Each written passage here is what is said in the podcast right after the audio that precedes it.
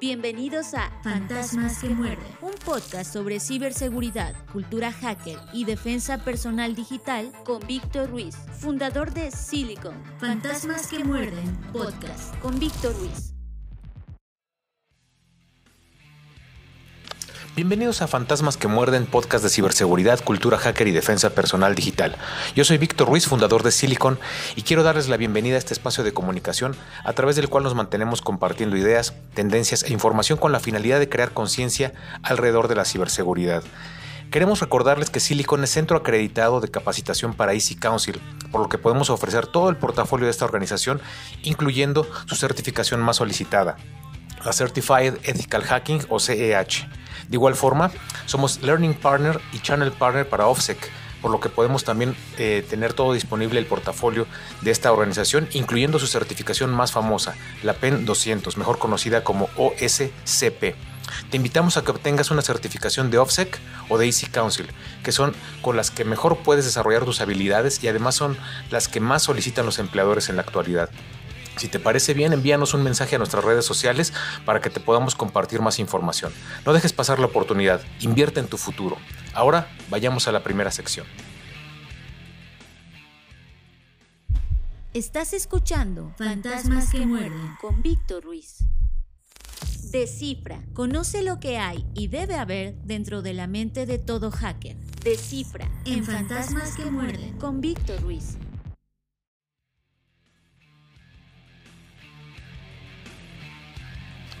La unidad de investigación de Silicon ha lanzado una alerta sobre una nueva tendencia en los ataques de ransomware, en los que se implementan múltiples cepas en las redes de las víctimas, con la finalidad de cifrar los sistemas previamente vulnerados en un lapso de tiempo posterior a la vulneración que puede ir desde los siguientes dos días hasta seis meses después. Este tipo de ataques que se están presentando con diferentes grupos criminales de ransomware y se han incrementado desde finales de agosto del 2023, se utilizan al menos dos variantes distintas de ransomware con las cuales impactan a las organizaciones víctimas. Los grupos que han presentado esta forma de ataque son Avos Locker, Kelvin Security, Black Byte, Diamond, Hive, Royal, Karakurt, Lockbit, Black Cat, Quantum, No Escape, 8base, Ragnar Locker y Lost Trust. Un punto crucial a señalar es que como parte del procedimiento, los grupos antes mencionados han dejado cepas de ransomware instaladas en sus víctimas, las cuales están utilizando para posteriores ataques, por lo que la unidad de investigación de Silicon alerta a las organizaciones que han sido vulneradas por estos grupos cibercriminales, pues podrían recibir un nuevo ataque en el transcurso de las siguientes 48 horas posteriores al primer incidente y hasta seis meses después. En este sentido, la mayoría de los grupos cibercriminales antes señalados ya han atacado organizaciones e instituciones gubernamentales en México, por lo cual al menos 40 dependencias están en alto riesgo de recibir un nuevo ataque de ransomware, entre las que se encuentran Pemex, Lotería Nacional, Instituto Mexicano del Seguro Social, Banjico, Buró de Crédito, Gobierno de la Ciudad de México, Comisión Nacional del Agua, Comisión Federal de Electricidad, Secretaría de la Defensa Nacional, Secretaría de Desarrollo Agrario Territorial y Urbano, Secretaría de Agricultura y Desarrollo Rural, Secretaría de Hacienda, Secretaría del Bienestar, Secretaría de Cultura, Secretaría de Economía, Secretaría de Educación Pública, Secretaría de Energía, Secretaría de la Función Pública, Secretaría de Hacienda y Crédito Público, Secretaría de Marina, Secretaría de Relaciones Exteriores, Secretaría de Salud, Secretaría del Trabajo y Previsión Social, Secretaría de Turismo, Secretaría de Gobernación, Secretaría del Medio Ambiente y Recursos Naturales, Secretaría de Infraestructura, Comunicaciones y Transportes, Comisión Nacional Bancaria y de Valores, Comisión Nacional para la Protección y Defensa de los Usuarios de Servicios Financieros, Secretaría de Administración y Finanzas de la Ciudad de México, Comisión Nacional de Seguros y Fianzas, Gobierno Municipal de Chihuahua, Chihuahua, Gobierno Municipal de Zamora, Michoacán, Gobierno Municipal de Juárez, Chihuahua, Secretaría de Salud de Morelos, Secretaría de Salud de Veracruz, Educal, Colegio de San Luis, Instituto Nacional de Medicina Genómica y la Administración Portuaria Integral de Quintana Roo, por mencionar algunas. Además, la unidad de investigación de Silicon ha detectado que los grupos cibercriminales han hecho modificaciones e innovaciones al código de ransomware, con lo cual han logrado implementar funciones nuevas como infostealers, malware que, que sirve para robar y exfiltrar datos, wipers, malware que sirve para destruir información sin posibilidad de recuperación, rootkits, malware para permanecer inactivo en los sistemas comprometidos hasta un momento predeterminado, así como malware para poder evadir la detección de los sistemas de seguridad. El tercer trimestre de 2023 será recordado como un nuevo récord para la industria del ransomware, ya que fue el trimestre más exitoso jamás registrado. Si bien el número se disparó en el segundo trimestre de, con 1.525 casos, en el tercer trimestre la industria del ransomware pudo superar esta cifra con 1.822 casos a nivel mundial. No sorprende que el sector gobierno y el de servicios empresariales sean los más afectados. Además, las nuevas caras que, introdujeron, eh, que se introdujeron en la industria, como 3AM y Ricida, junto con la campaña Movit, aprovechada por Klopp, cobraron muchas víctimas, y esto combinado con la consistencia del líder de la industria, Lockbit, dio como resultado impactos devastadores para organizaciones en todo el mundo. A las dependencias del gobierno mexicano antes mencionadas y en general a todas las organizaciones del país se les hace una atenta invitación a atender las siguientes recomendaciones. Primero, realizar copias de seguridad de los archivos con frecuencia. Esto ayudará a recuperar los datos si son cifrados por ransomware. Mantener actualizado el software. Las actualizaciones de software pueden y suelen incluir parches que corrigen vulnerabilidades que pueden ser explotadas por el ransomware. Utilizar un antivirus y antimalware de confianza. Este software puede ayudar a detectar y eliminar el ransomware antes de que pueda cifrar los datos. No abrir archivos adjuntos de correo electrónico de remitentes desconocidos. El ransomware a menudo se propaga a través de archivos adjuntos de correo electrónico infectados. Tener cuidado con los enlaces en los correos electrónicos y las redes sociales. Los enlaces maliciosos pueden conducir a sitios web que descargan ransomware en los sistemas. Usar un firewall. Un firewall puede ayudar a bloquear el acceso a la red desde fuentes no autorizadas. Habilitar la autenticación de dos factores. La autenticación de dos factores agrega una capa adicional de seguridad a las cuentas de los usuarios. Educar a los empleados sobre amenazas de ransomware. Es importante que los empleados estén al tanto de los riesgos de ransomware y sepan cómo protegerse. En tu organización, en, donde estudias o en donde trabajas, eh, ¿ya tienen eh, implementado un plan contra algún incidente de ransomware? ¿Crees que este tipo de ataques se va a seguir incrementando, dañando a diferentes organizaciones en el gobierno de México, aun cuando ya fueron advertidas? Esperamos tus comentarios en nuestras redes sociales.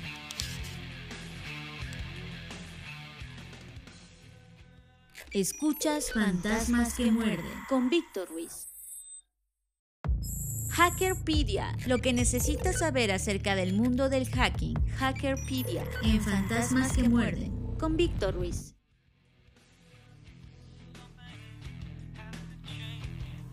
En el siempre cambiante panorama de la ciberseguridad, el término ataque de día cero provoca temor en el corazón de organizaciones e individuos por igual.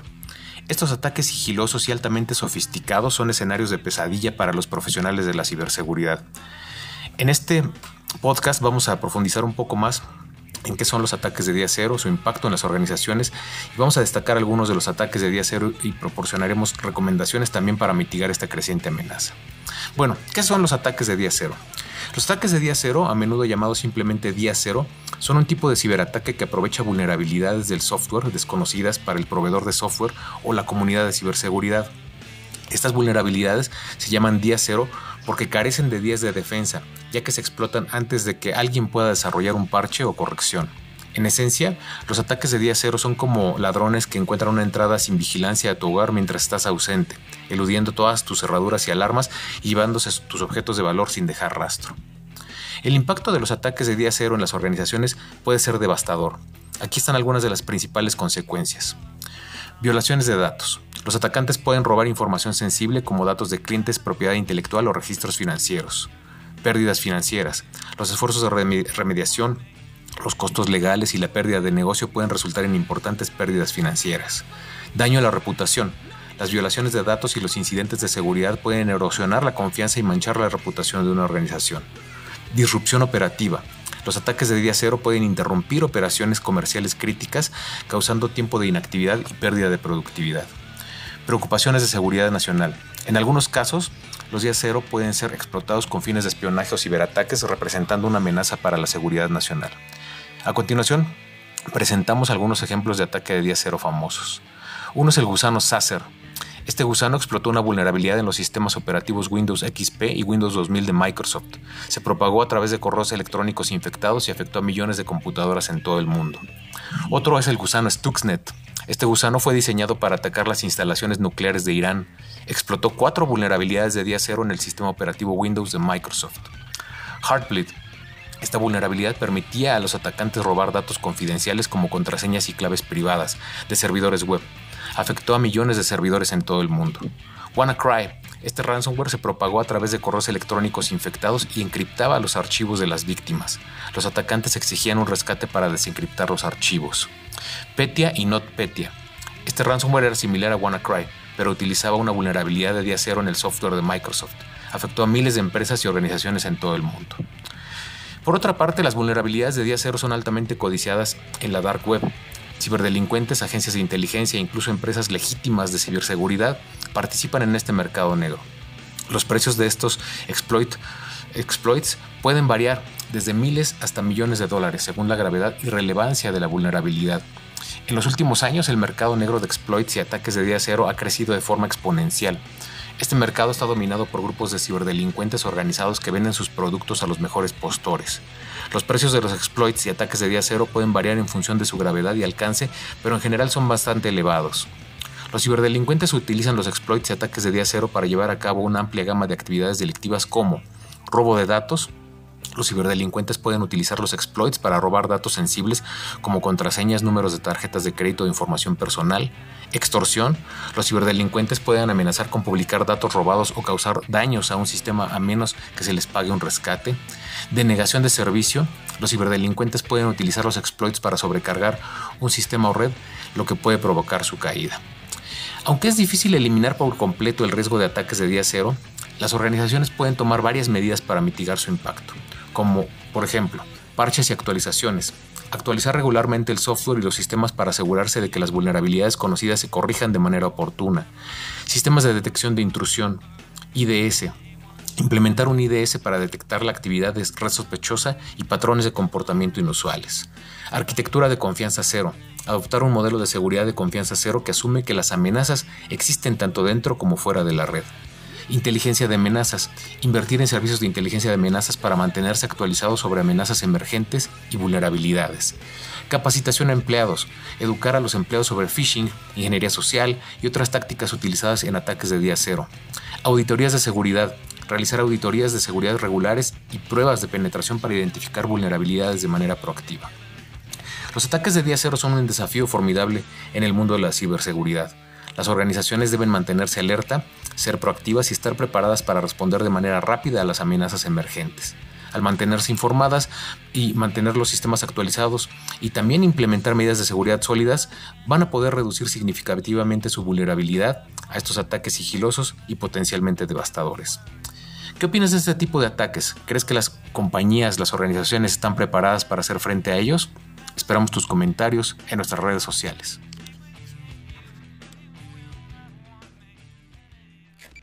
Esto es Fantasmas que muerden con Víctor Ruiz. Escáner. Contexto actual y tendencias en ciberseguridad. Escáner. En Fantasmas que muerden con Víctor Ruiz. El 16 de octubre de 2023, Cisco informó sobre una nueva vulnerabilidad crítica con puntaje CBSS de 10 puntos en la interfaz de usuario web, web UI de los dispositivos Cisco iOS XE.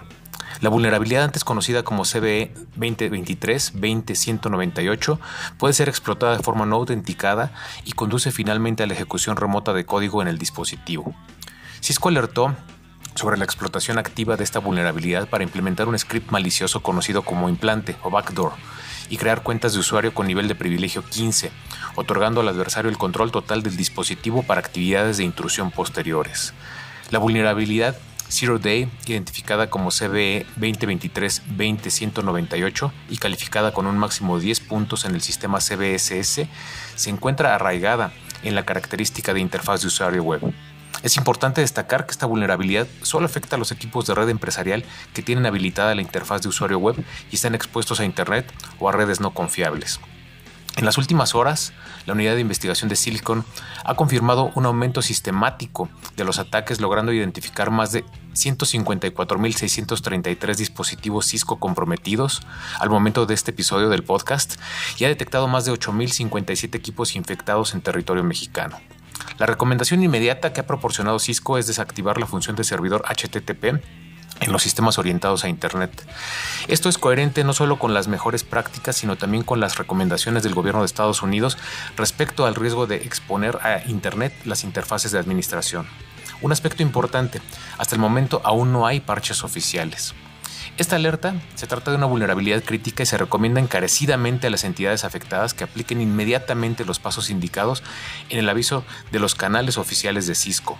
Debido a la severidad de esta alerta, la unidad de investigación de Silicon efectuó un análisis para dimensionar el universo de dispositivos posiblemente afectados o comprometidos por esta vulnerabilidad en el mundo.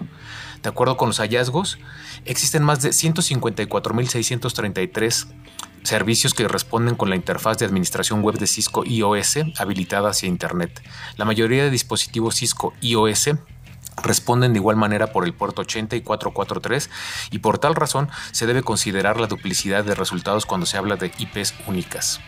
En el top de resultados por países, el cual se mantiene en continua actualización, se encuentra Estados Unidos con 29.069 dispositivos, Filipinas con 12.107 dispositivos, Chile con 8.678 dispositivos y en cuarto lugar México con 8.057 dispositivos Cisco Web UI expuestos a Internet. Como se mencionó, el implante Backdoor instalado en uno de los eh, casos analizados permite a los atacantes ejecutar código remoto en los sistemas comprometidos. Un punto importante es que en este momento no es posible validar que los implantes detectados corresponden efectivamente a la explotación CVE 2023-20198 o alguna otra vulnerabilidad adicional. En abril de 2023, agencias de ciberseguridad e inteligencia del Reino Unido y Estados Unidos advirtieron sobre campañas respaldadas por el Estado dirigidas a la infraestructura de red global. Cisco señaló que los dispositivos de enrutamiento y conmutación son un objetivo preferido para actores de amenazas en busca de sigilo y acceso a capacidades de inteligencia, así como una base en una red preferida. ¿Qué opinas de esta vulnerabilidad? ¿Cuáles serían tus recomendaciones para poder mitigarla? Esperamos tus comentarios en nuestras redes sociales.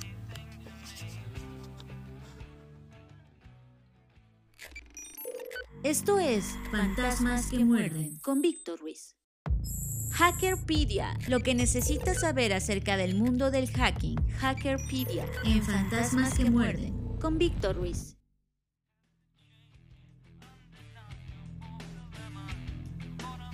Surge un nuevo ladrón de información llamado Excela Stealer, un malware de low cost que se vende listo para su uso diseñado para capturar datos sensibles de sistemas Windows comprometidos. Escrito en Python, y con soporte para JavaScript tiene la capacidad de robar una amplia gama de datos sensibles que incluyen contraseñas, tokens de Discord, tarjetas de crédito, cookies, datos de sesión, pulsaciones de teclado, capturas de pantalla y contenidos del portapapeles. Lo que hace que Excel Stealer sea aún más accesible para los ciberdelincuentes es su precio. Se ofrece en venta a través de foros de ciberdelincuentes y un canal de Telegram dedicado establecido por sus operadores, quienes operan bajo el alias de QuickAXD. Los precios varían desde 20 dólares al mes hasta 120 dólares al mes para una licencia de por vida. Este bajo costo convierte a Excel Stealer en una herramienta de piratería perfecta para principiantes, reduciendo significativamente la barrera de entrada para llevar a cabo ataques maliciosos. El binario en su forma actual solo puede ser compilado y empaquetado en un sistema basado en Windows mediante un script Python que agrega la necesaria ofuscación del código fuente en un intento de resistir el análisis. Existen pruebas que sugieren que Excel Stealer se distribuye a través de un ejecutable que se disfraza como un documento PDF, lo que indica que el vector de intrusión inicial podría ser cualquier cosa, desde el phishing hasta los watering holes. Cuando se ejecuta el binario se muestra un documento de cebo, un certificado de registro de vehículo turco para un Dacia Duster, mientras que el ladrón se activa sigilosamente en segundo plano. Este descubrimiento se produce cuando Kaspersky dio a conocer detalles de una campaña que apunta a gobiernos, fuerzas de seguridad y organizaciones sin fines de lucro para lanzar varios scripts ejecutables de una sola vez con el fin de llevar a cabo la minería de criptomonedas, robar datos mediante keyloggers y obtener acceso de puerta trasera a sistemas. Sin ir más lejos, a principios de esta semana las agencias de ciberseguridad e inteligencia de Estados Unidos publicaron un aviso conjunto en el que se describen las técnicas de phishing que los actores maliciosos utilizan comúnmente para obtener credenciales de inicio de sesión y desplegar malware, resaltando sus intentos para, de suplantar a una fuente de confianza para alcanzar sus objetivos. ¿Qué opinas de este nuevo tipo de malware? Que además por lo que estamos viendo en, la, en la nota, es de bajo costo y esto permite la entrada de nuevos ciberdelincuentes, quizá con menos experiencia, a este sector de ciberseguridad. ¿Qué opinas? ¿Podremos detenerlos? Esperamos tus comentarios en nuestras redes sociales. Estás escuchando Fantasmas que muerden con Víctor Ruiz.